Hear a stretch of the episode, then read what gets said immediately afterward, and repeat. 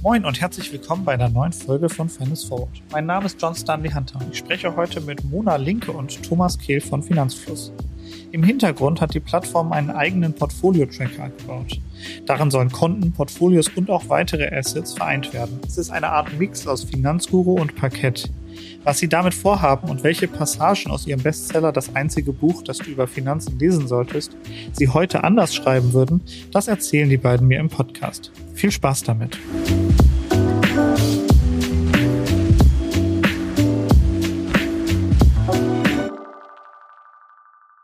Moin Mona, moin Thomas. Herzlich willkommen bei Finance Forward.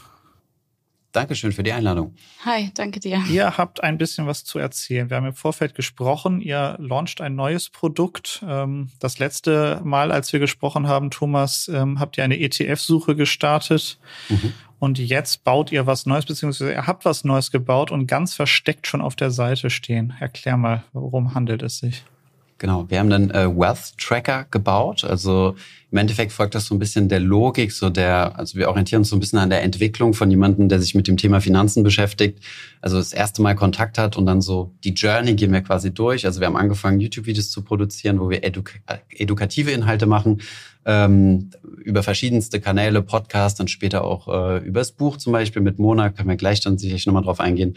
Und ähm, genau, dann sind wir, also der nächste Schritt, nachdem du dich gebildet hast, ist halt so vergleichen. Du willst halt wissen, ähm, was sind die richtigen Finanzprodukte. Ähm, da war die ETF-Suche so ein Aspekt, weil wir gesagt haben, okay, was sind die Vorteile von ETF-Investing, breit diversifiziert, günstig und so weiter.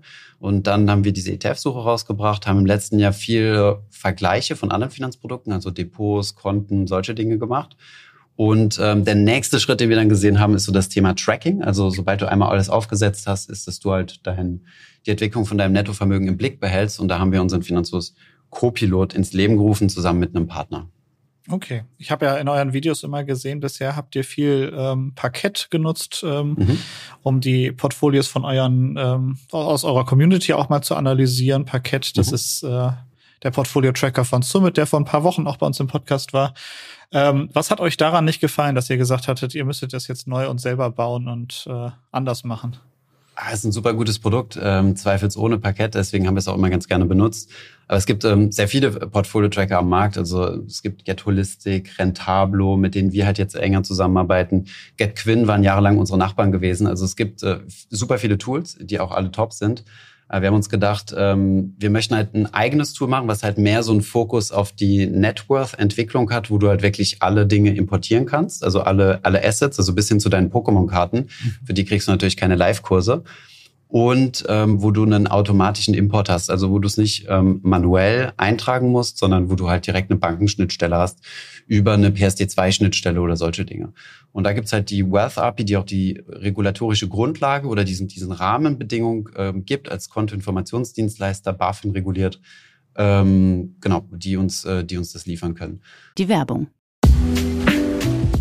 Wir machen eine kurze Unterbrechung für unseren Werbepartner Kapital. Seit vielen Jahren zeigt das Wirtschaftsmagazin Kapital Entwicklungen aus der Wirtschafts- und Finanzwelt, begleitet den Wandel von Unternehmen, erkennt neue Trends und erklärt die großen Umbrüche der Weltwirtschaft. Neben Analysen und Tests gibt es unter anderem auch eine umfangreiche Auswahl an Ratgeberthemen. Sichert euch jetzt euer Plus an Wirtschaft und Finanzen. Mit dem Code OMR24 könnt ihr Kapital Plus drei Monate lang für 99 Cent testen. Einfach auf www.kapital.de slash OMR einlösen und alle umfangreichen Ratgeber zu Geldanlage, Vorsorge, Versicherung und Immobilien lesen. Außerdem erhaltet ihr Zugriff auf alle Kolumnen und Analysen der Kapitalexperten. Wir wünschen viel Spaß. Werbung Ende. Gut, du hast jetzt gerade schon gesagt, bis zu Pokémon-Karten. Also was mhm. Äh, fließen da aus eurer Community äh, denn rein? Ihr werdet euch ja ein bisschen damit auseinandergesetzt haben. Was wollen die Leute? ähm, welche Assets fließen da alle so rein? Mhm. Also bis jetzt haben wir noch keine Analysen, wie du gesagt hast. Wir haben es sehr, sehr versteckt gelauncht, aus dem Hintergrund, dass ähm, wenn wir ein Video machen, kommt ziemlich viel Last auf so ein System drauf. Und ähm, die Banken mögen das nicht so, wenn du ähm, quasi Schnittstellen abfragst, wo du deine Depotinformationsdaten in deine in deine Copilot-Software ähm, laden möchtest. Und deswegen blocken die uns raus, wenn es halt zu viele Anfragen wird. Ähm, das sind so solche Sicherheitsmechanismen. Wir sind da auch im Austausch mit vielen Brokern. Bei vielen klappt's. Bei manchen manche sind da noch ein bisschen restriktiver und die müssen uns dann jetzt noch whitelisten. Und deswegen gehen wir dann halt sehr sehr langsam ähm, quasi sozusagen an den Markt. Haben wir trotzdem jetzt schon innerhalb von einer Woche oder so ähm, fünfstellige Userzahlen generiert, haben aber tatsächlich noch nicht geschaut, also auf, auf höherem Niveau, was dort alles reingespielt wird.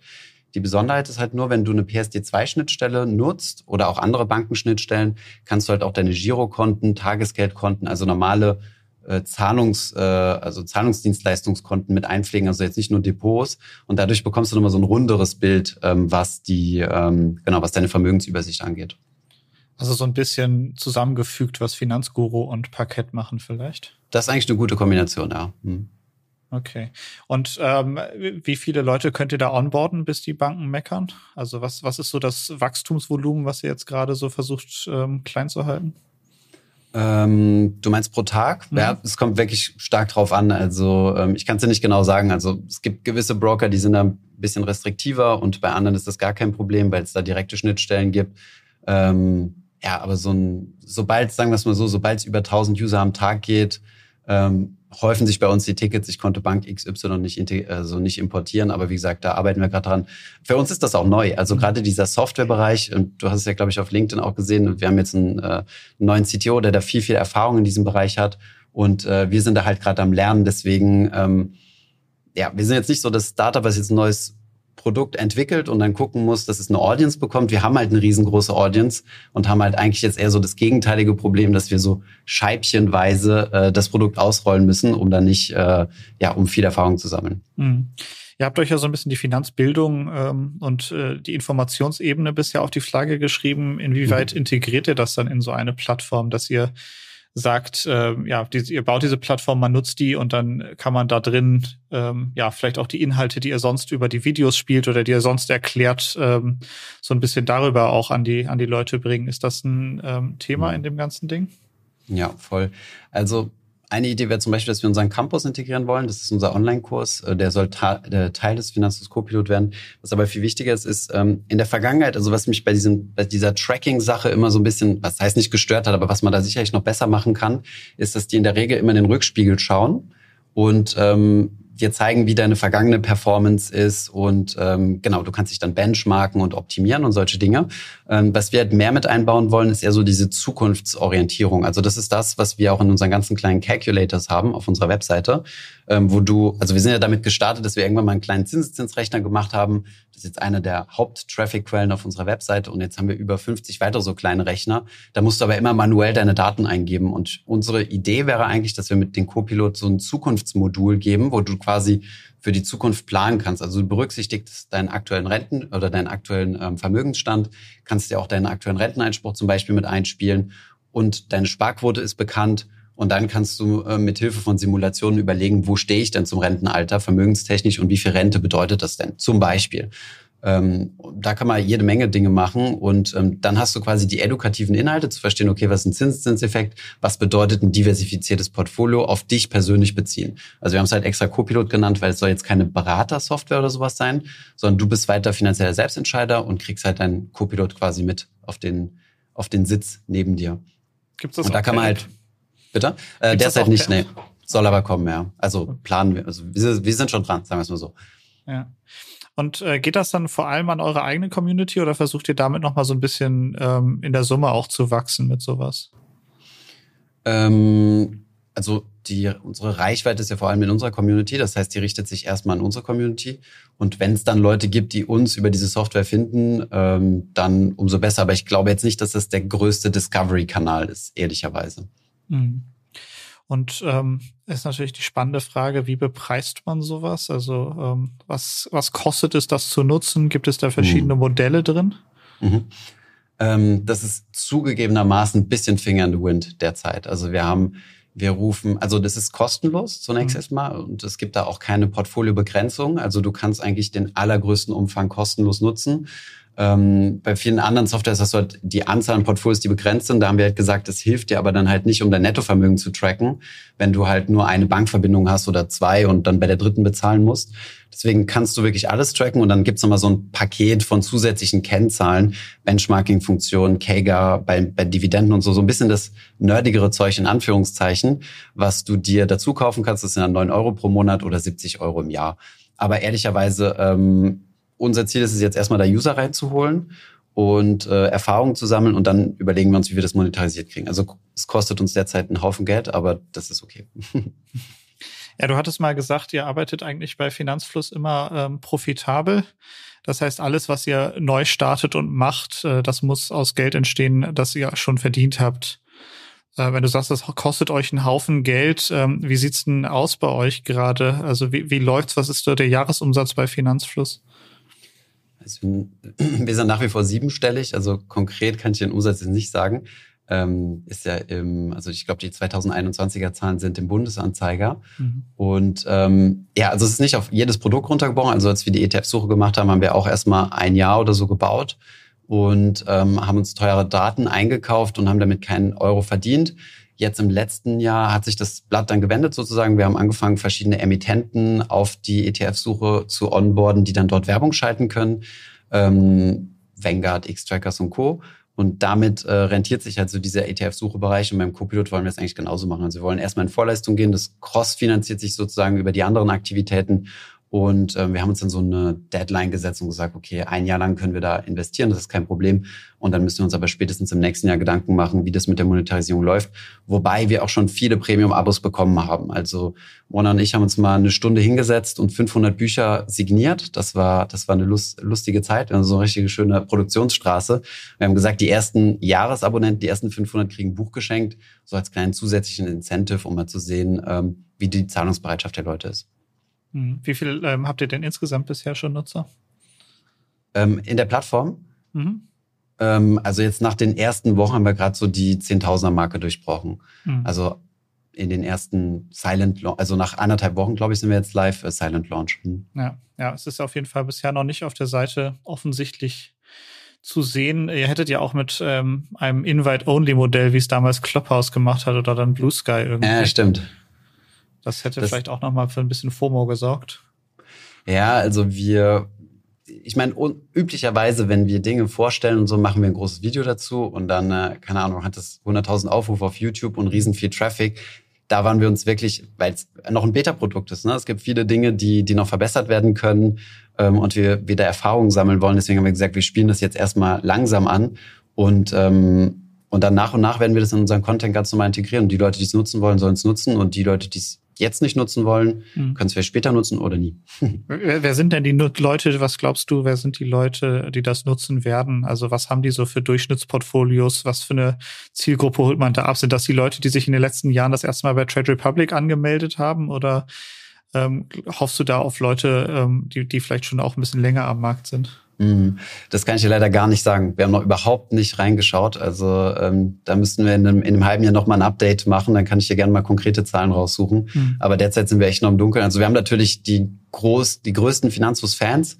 Also wir haben zwei Streams gemacht oder drei Streams, wo wir das äh, Portfolio oder das Produkt gezeigt haben.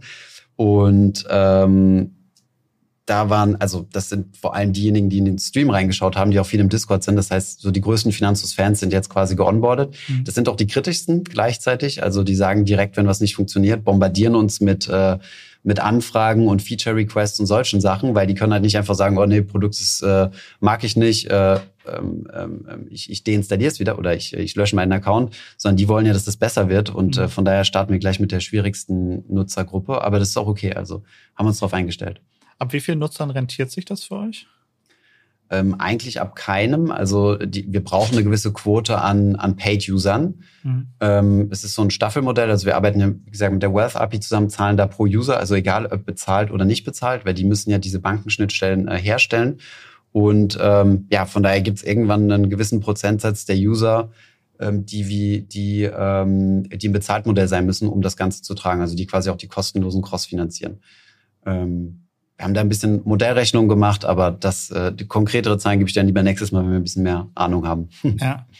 Ähm, wir haben jetzt schon ein bisschen drüber gesprochen, wer das so nutzen wird. Sind das Leute aus eurer Community oder außerhalb? Ähm, das seht, habt ihr ja vielleicht in der Vergangenheit, wenn ihr mal was gemacht habt außerhalb eurer ähm, Videos oder der eigenen Plattform. Also ihr habt ein Buch geschrieben und veröffentlicht. Ähm, das haben ja offensichtlich mehr Leute gekauft, als äh, vorher in eurer Community waren. Ich glaube, es ist ähm, sehr lange, vielleicht auch immer noch, ich weiß es gerade nicht, könnt ihr mir dann gleich sagen, immer noch auf der Bestsellerliste gewesen. Ähm, wie, wie entwickelt sich sowas? Was macht das mit eurer Community, wenn ihr da so ein, so ein extra Produkt oder ein extra Buch schreibt, ähm, das dann nochmal den Rahmen eurer Community sprengt? Ähm, wie entwickelt sich so eine Community nach sowas? Das ist vielleicht auch eine Frage. Also die Community Mona. bei YouTube und Co. dann, wie die sich mhm. entwickelt? Ja, genau. Also kommen Leute zu euren Videos, weil sie euer Buch im, im Laden gefunden haben. Ich würde eher sagen, es ist umgekehrt, also dass die Leute zum Buch kommen, weil sie die Videos kennen. Mhm. Dass man vielleicht einfach, also man spricht eben eine andere Zielgruppe an, die sich was kauft, was zum Lesen ist und auch schwarz auf weiß und gedruckt und im Buchladen liegt. Ich glaube, das unterscheidet sich nochmal extrem von Leuten, die Podcast lesen oder YouTube-Videos schauen und mhm. auch äh, jetzt online lesen zum Beispiel. Ich glaube, es ist ein Gewinn. Also ich glaube, wir erreichen damit Leute, die wir vorher nicht so erreicht hätten. Und bestimmt kommen Leute über das Buch dann auch auf die anderen Inhalte. Wir, wir, hatten eigentlich so zwei, wir hatten eigentlich so zwei Phasen. Also am Anfang hatten wir die Promo-Phase, ähm, wo wir quasi unserer Community gesagt haben, hier ist das Buch und das finden die Leute eigentlich cool. Also es ist ein Produkt, ähm, was, was, was die Leute ziemlich schätzen, das nochmal zu haben. Wir haben auch sehr viele Leute, die das gekauft haben, die schon alle unsere Videos gesehen haben, die gefragt haben, ähm, hat es noch einen Mehrwert? Habe ich gesagt, eigentlich nicht. Also, wenn, also musst das Buch nicht lesen, Klar. wenn du alle Videos gesehen hast. Mhm. Und irgendwann hat sich das dann halt verselbstständigt, so dass, äh, dass es in allen, ähm, in allen Buchhandlungen, Bahnhofsbuchhandlungen Co. liegt. Und da gibt's jetzt sehr, sehr viele Leute, die, die sich das dort einfach mitnehmen, das erste Mal was von Finanzlos hören. Und wir erreichen damit auch eine ganz andere Demografie. Also wir haben da verschiedene Zuschriften, die wir bekommen. Da merkst du schon, ist eine alte, eine andere Altersgruppe, eine andere, ähm, ja, studierte Fachrichtung. Also bei Finanzen haben wir sehr viele tech-affine Menschen, BWLer, Leute aus dem Finanzbereich, Juristen. Und da habe ich so das Gefühl, ähm, dass wir über das Buch mehr Zielgruppen erreichen, die jetzt nicht auf die Idee kommen würden, ähm, wie investiere ich in einen ETF, in die Google-Suche einzugeben. Hm. Wie, wie ist das denn inhaltlich? Ich meine, ihr habt das jetzt genannt, das einzige Buch, was du über Finanzen lesen solltest. Ähm, ist das so allgemeingültig, dass man ähm, mit den gleichen Hinweisen wirklich ähm, diese ganzen verschiedenen Zielgruppen abholen und äh, abholen kann und ähm, für die dann auch den Mehrwert schaffen muss? Also ist es nicht so vielleicht auch, dass, dass die Leute so ein bisschen individuelle Tipps haben müssen? Mm, ich glaube, es kommt darauf an, wo man steht. Also Klar spricht das Buch nicht Leute an und soll es auch nicht, die schon da drin sind in einem Thema, die schon anlegen seit Jahren und superversiert sind mit allem. Also es ist und bleibt schon ein Anfängerbuch. Ich glaube, man mhm. kann trotzdem vieles mitnehmen, was man, obwohl man vielleicht die grundlegenden Regeln kennt, noch nicht wusste. Oder wir haben ja auch so ein bisschen über die richtige Einstellung zum Geld und wie sehe ich das und was, was ist eigentlich Geld? Also wir sind teilweise so ein bisschen philosophisch da reingegangen. Mhm.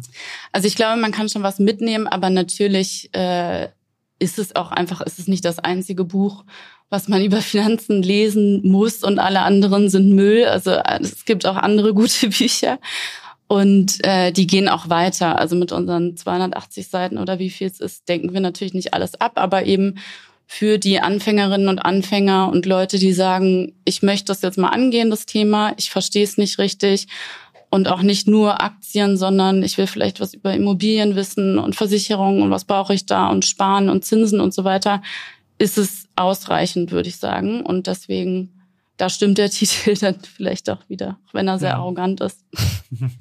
Ja, Wir haben einfach Clickbait von YouTube auf das Buchgeschäft übertragen. Ja, das ist mir übrigens auch aufgefallen. Also wenn man in einen, sagen wir mal, eine größere Buchhandlung geht und dann geht man da in die Abteilung, die haben dann ja auch vielleicht eine Finanzenabteilung, da ist dann ja eigentlich sehr viel, was so ein bisschen das Gegenteil von eurem Buch ist. Also das, wo man, wo man vorher sagen würde, wenn man ein Finanzbuch schreibt, dann muss man irgendwie auf Crash gehen, man muss irgendwie auf Gold gehen oder auf da irgendwie, muss irgendwie versuchen, das Rad neu zu erfinden und ihr habt es genau andersrum gemacht. Ihr habt halt irgendwie bei den Basics angefangen und dann diesen Erfolg eingefahren. Ähm, wie, wie, ist das entstanden? Also da gibt's ja jetzt nicht so viel, ähm, so viel vergleichbare ähm, Bücher tatsächlich, sondern die meisten gehen auf irgendwie so, ja, das, was du gerade gesagt hast, dieses YouTube-Clickbaity, mhm. ähm, auch, auch im Inhalt dann.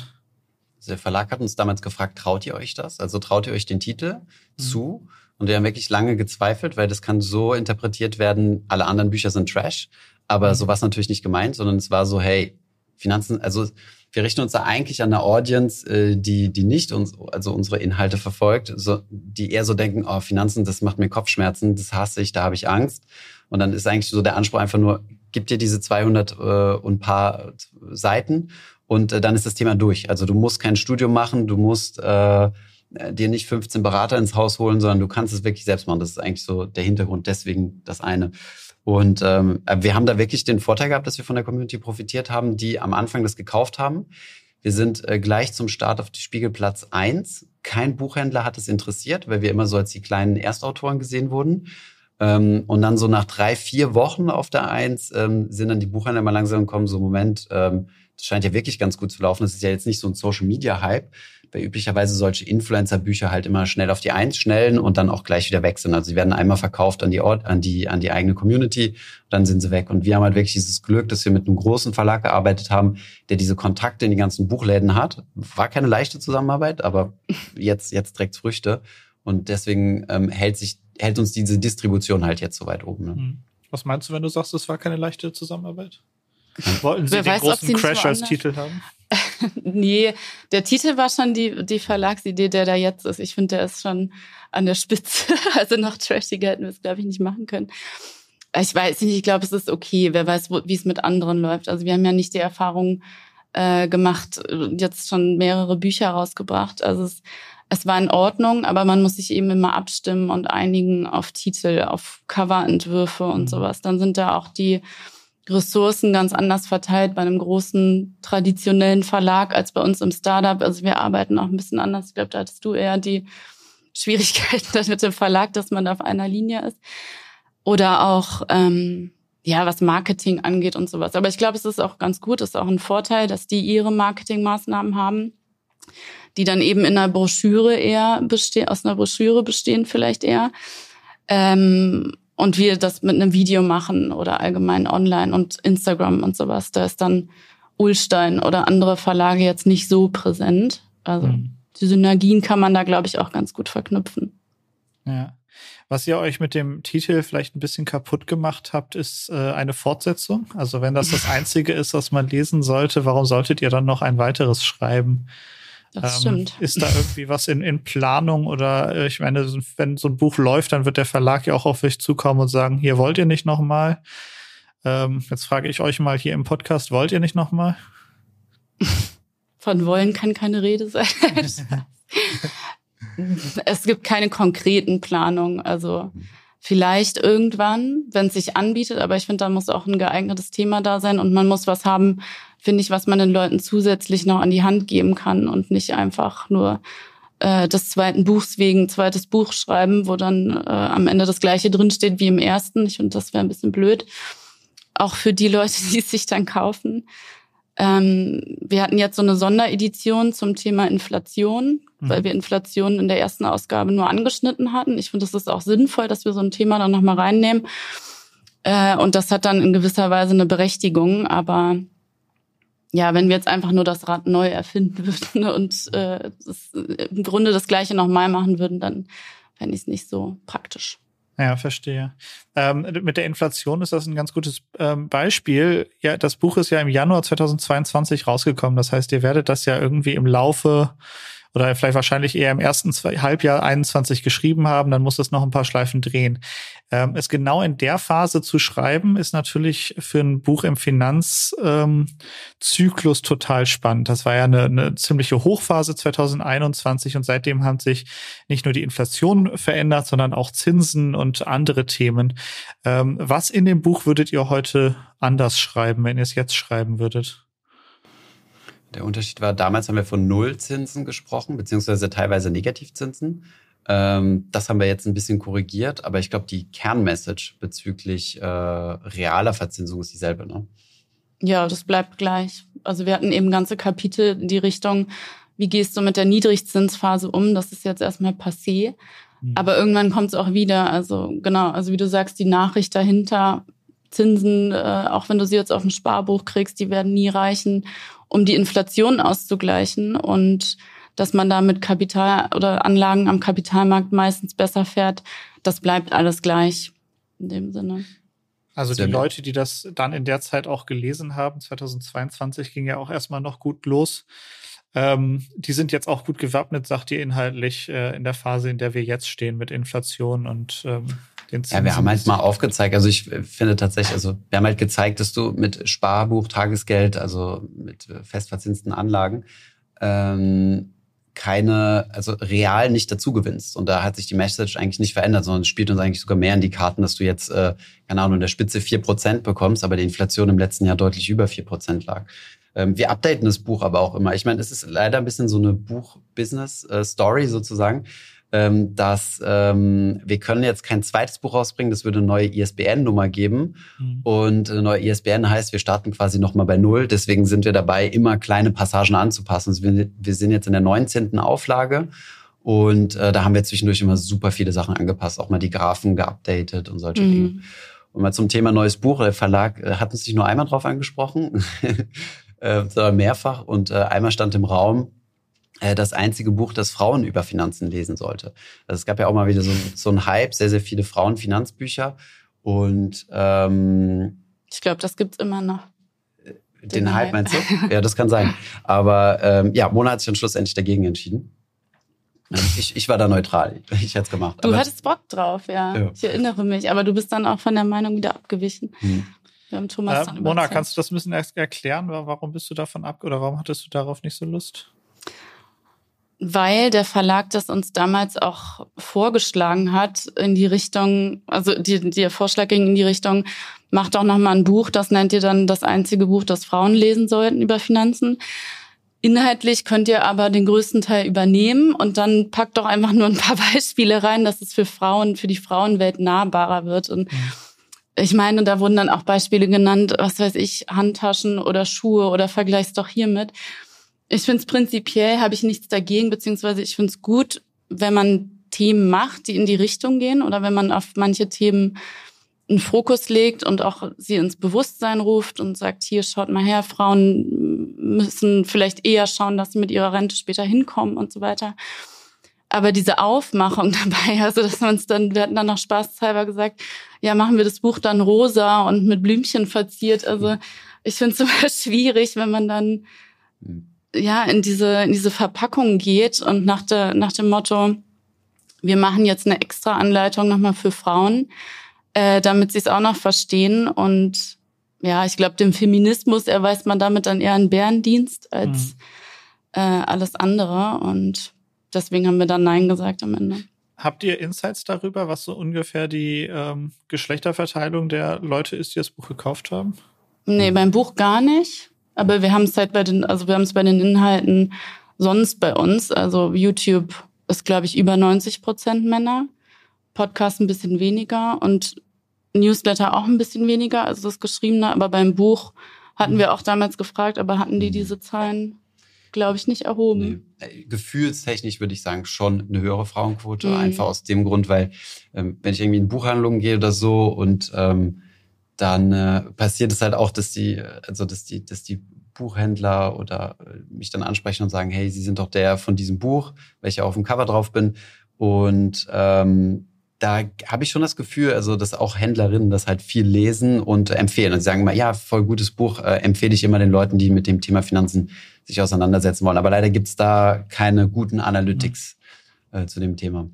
Ist natürlich auch, äh, Mona, wie du sagst, die Frage, ob das inhaltlich ähm also ich meine, was, was sich inhaltlich unterscheiden ja. müsste, irgendwie damit. Ähm, damit ja, und ich finde nichts. Entschuldigung. Ja. ja, dann, dann ist das, dann ist das ja abgegolten. Was ja vielleicht noch ein Thema wäre, wär, ähm, was bei mir jetzt auch gerade ähm, wird, wird in den nächsten Jahren wahrscheinlich akut ist, das einzige Buch, was ihr euren Kindern über Finanzen mhm. vorlesen könntet. Definitiv, das wäre ja. vielleicht mal so ein Nachfolger.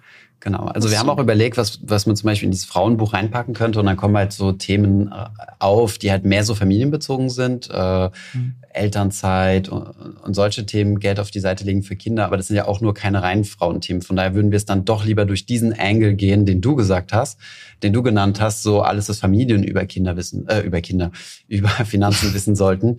Und äh, all diese Aspekte, die dann halt eine Rolle spielen. So, wenn ich so und so lange nicht mehr arbeite, wie wirkt sich das auf meine Rente aus? Ähm, wie wirkt sich eine Umstellung von Teilzeit, äh, von Vollzeit auf Teilzeit aus, auf, mein, auf meine Rente, auf meinen Verdienst, auf meine Kaufkraft und so weiter? Was sind faire Regelungen in der Partnerschaft? Muss ich einen Ehevertrag haben? Wie ist das, wenn ich Teilzeit gehe? Und also, das sind alles solche Fragen, aber das muss ja dann mhm. kein reines Frauenbuch sein. Ja. Merkt ihr das denn? Ich meine, in anderen äh, Bereichen werdet ihr ein bisschen mehr darüber wissen, wer die Leute sind. Ähm, das hast du ja gerade schon angerissen. Bei den YouTube-Videos ähm, zum Beispiel, ähm, gibt es da bestimmte Videos, die ihr macht, wo ihr merkt, oh, hier sind auf einmal, hier ist auf einmal die Frauenquote der Zuschauerinnen äh, höher als bei anderen oder gibt es da welche Unterschiede? So tief, also auf Videoniveaus schauen wir uns eigentlich selten an. Ähm aber ja, erst ich würde auch sagen, solche Themen wie, was ich gerade angesprochen habe, ne, so Elterngeld, die ein bisschen konservativeren. Also wenn wir jetzt zum Beispiel, jetzt haben wir ein Video rausgebracht, weil wir bombardiert wurden mit Fragen zur äh, Trade Republic äh, Spiegelkarte und das gucken sich eigentlich nur Jungs an, habe ich das Gefühl. ja. Ähm, wo wir gerade noch mal bei eurer Community sind, wir, wir stehen gerade am Anfang des Jahres, ähm, da sortiert man sich immer so ein bisschen neu. Ähm, und mich, eure Community ist ja so ein bisschen ein Seismograph für die Branche, für, für die Leute, die investieren. Ähm, was merkt ihr da gerade für eine Stimmung für das, für das kommende Börsenjahr? Was ist so die, ähm, wo steht die Community, die ihr habt, ähm, was das angeht?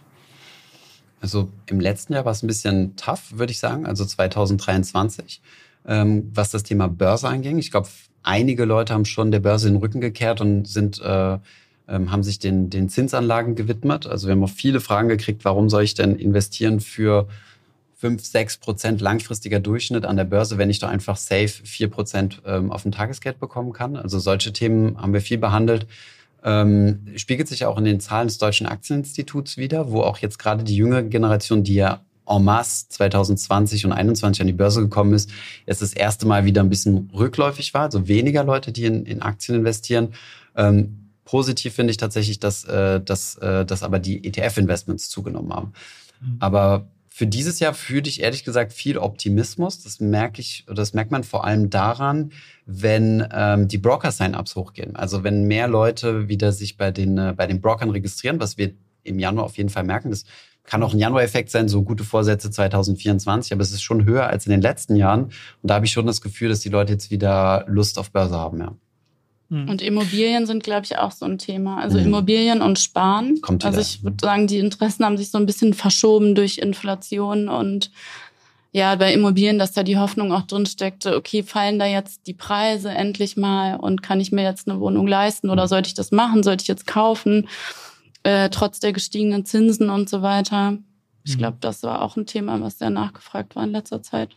Das ist ja, ähm, ja genau, das ist, das merkt man, glaube ich, so ein bisschen äh, generell, dass es ein großes Thema ist. Ist das, da würde ich gerne den Bogen nochmal zu dem Co-Piloten spannen. Ist das mhm. ein ähm, eine Immobilienfinanzierung vielleicht auch etwas, wo man mit den ganzen Daten, die ihr dann habt von, von den Leuten oder die, die Leute bei, im Co-Piloten von sich selber haben, mhm. etwas, wo man bei, wie organisiere ich oder wie, wie kriege ich eigentlich eine gute Immobilienfinanzierung hin? Das ist ja immer so ein bisschen ein Hin- und Hergewurstel mit den eigenen ähm, Finanzen. Ist das etwas, was ihr darüber auch so ein bisschen anbieten könntet, so ein bisschen äh, einen Impuls zu geben, wenn du es so und so gestaltest, dann könntest du ähm, eventuell einen Kredit äh, bekommen und eine Immobilie finanzieren kriegen? Ja, also das kannst du definitiv abbilden. Ähm, wir haben auch schon einige Portfolios eingereicht bekommen zum Streamen, die wir uns im Stream auch schon angeschaut haben. Und dann gibt's auch Leute, die halt ähm, üblicherweise so, ich habe das Gefühl, in unserer Community sind sehr viele Leute, die Multi-Brokerage betreiben, also die verschiedenste mhm. Broker haben. Und ähm, häufig ist das dann auch so segmentiert, so dass hier ist meine Rente, das ist irgendwie mein langfristiges ETF-Portfolio, dann habe ich noch so ein kleines Zocker-Portfolio und das ist für die Immobilie. Und genau, also das würden wir ganz gerne in Zukunft mit einbeziehen können. Es gibt ja solche Schnittstellen, also es gibt ja große Immobilienfinanzierungsplattformen, wo du halt ähm, mit verschiedenen Dingen simulieren kannst. Das heißt, das könnten wir gegebenenfalls auf Wunsch auch einbinden, wenn die Leute das interessiert, zu sagen, okay, dein aktueller Vermögensstand ist so und so, von deinen Aktien nehmen wir jetzt mal üblicherweise 30, 40 Prozent Discount und dann könntest du das als Eigenkapital mit, äh, mit einfließen lassen. Also da kann man, schon, also ja, solche Simulierungen könnte man natürlich machen, ja. Ist dann eine Frage, ob das jetzt die nächste Priorität ist, die wir aus der Community bekommen. Gefühlt erstmal nicht. Aber zumindest kannst du Immobilienwerte schon mal im Copilot tracken. Das ist, glaube ich, schon mal ein Anfang. Und wir haben sehr viele Anfragen in dem Bereich gekriegt, das nochmal auszubauen. Mhm. Was, äh, was sind denn die nächsten Prioritäten, die ihr da jetzt habt? Was sind so die Dinge, die jetzt kommen und anstehen? Ziemlich basic. Also wir sind derzeit, fahren wir ziemlich auf Sicht. Also ähm, äh, große Frage ist äh, CSV-Import, Dark Mode, Zwei-Faktor-Authentifizierung. Sind also sehr, sehr hands-on-Themen. Und ähm, genau, wir wollen das jetzt erstmal so weit bekommen, dass wir, dass die ganzen Importe smooth laufen. Und äh, dann würden wir uns überlegen, was so die nächsten Schritte sind. Also ein großes Feedback war gewesen, dass Cash eine größere Exposition haben soll, weil die Leute jetzt alle möglichen Tagesgeldkonten überall eröffnet haben. Gab es mal das Angebot hier bei Trade, dann gab es mal Scalable gute Konditionen, dann gab es C24 und was es sonst noch alles gab. Und die Leute sind, glaube ich, von einem zum anderen gehoppt und das jetzt mal zu, zu zusammenzuführen, ist, glaube ich, wieder interessant. Und ähm, ja, ansonsten dieses Goals-Modul, an dem würden wir ganz gerne arbeiten. Also, dass du deine finanziellen Ziele festhältst und dann einfach mal durchsimulieren kannst, wie du dorthin kommst. Also mein großer Traum ist, ähm, für unsere Videos nutzen wir häufig so, so Monte Carlo-Simulationen, wo du dann halt sagst, ähm, der Aktienmarkt bringt dir zwar im Durchschnitt sieben Prozent. Das kann aber auch sein, dass du in einem Jahr minus 30 Prozent machst. Und das ist halt so schwierig für die Leute zu verstehen. Und je nachdem, in welcher Reihenfolge diese diese Renditen auftreten, diese Jahresrenditen, das hat einen riesen Einfluss auf deinen, auf deinen Outcome sozusagen. Und da wäre es halt cool, äh, wenn wir so eine Simulation quasi hätten, wo wir den Leuten halt sagen können, mit einer Wahrscheinlichkeit von x Prozent erreichst du dieses Rentenziel, mit einer Wahrscheinlichkeit von zum Beispiel 20 Prozent schaffst du es aber auch nicht. Von daher überleg dir, was du machen möchtest. Möchtest du deine Sparquote hochfahren oder möchtest du vielleicht ein bisschen mehr in Aktien investieren ähm, und weniger in Festgeld und genau. Das wäre mhm. das wäre so mein Traum. Ich glaube, das ist auch gar nicht so kompliziert, das umzusetzen. Ja, gerade wenn man das äh, macht und auch auf die Rente schon guckt, ähm, dann baut ihr damit ja auch eine gewisse Stickiness auf. Also die Leute werden dann wahrscheinlich auch ein bisschen länger versuchen, euer Produkt zu mhm. nutzen, den Co-Piloten zu nutzen, weil sie merken, sie arbeiten auf etwas Langfristiges hin. Das ist nichts, was man mal kurz sortiert und dann wieder weggeht, sondern das lohnt sich ja wahrscheinlich nur, wenn man es ein bisschen länger macht. Ja, genau. Und ja, Okay. Thomas, Mona, vielen lieben Dank. Wir sind am Ende angekommen. Ähm, wir werden bestimmt noch mal sprechen, vielleicht in einem halben Jahr oder einem Jahr. Und dann bin ich gespannt, äh, wie sich das Ganze entwickelt hat, wie viele Nutzerinnen und Nutzer ihr habt. Ähm, vielen lieben Dank fürs äh, Erklären und Besprechen. Danke für die Einladung.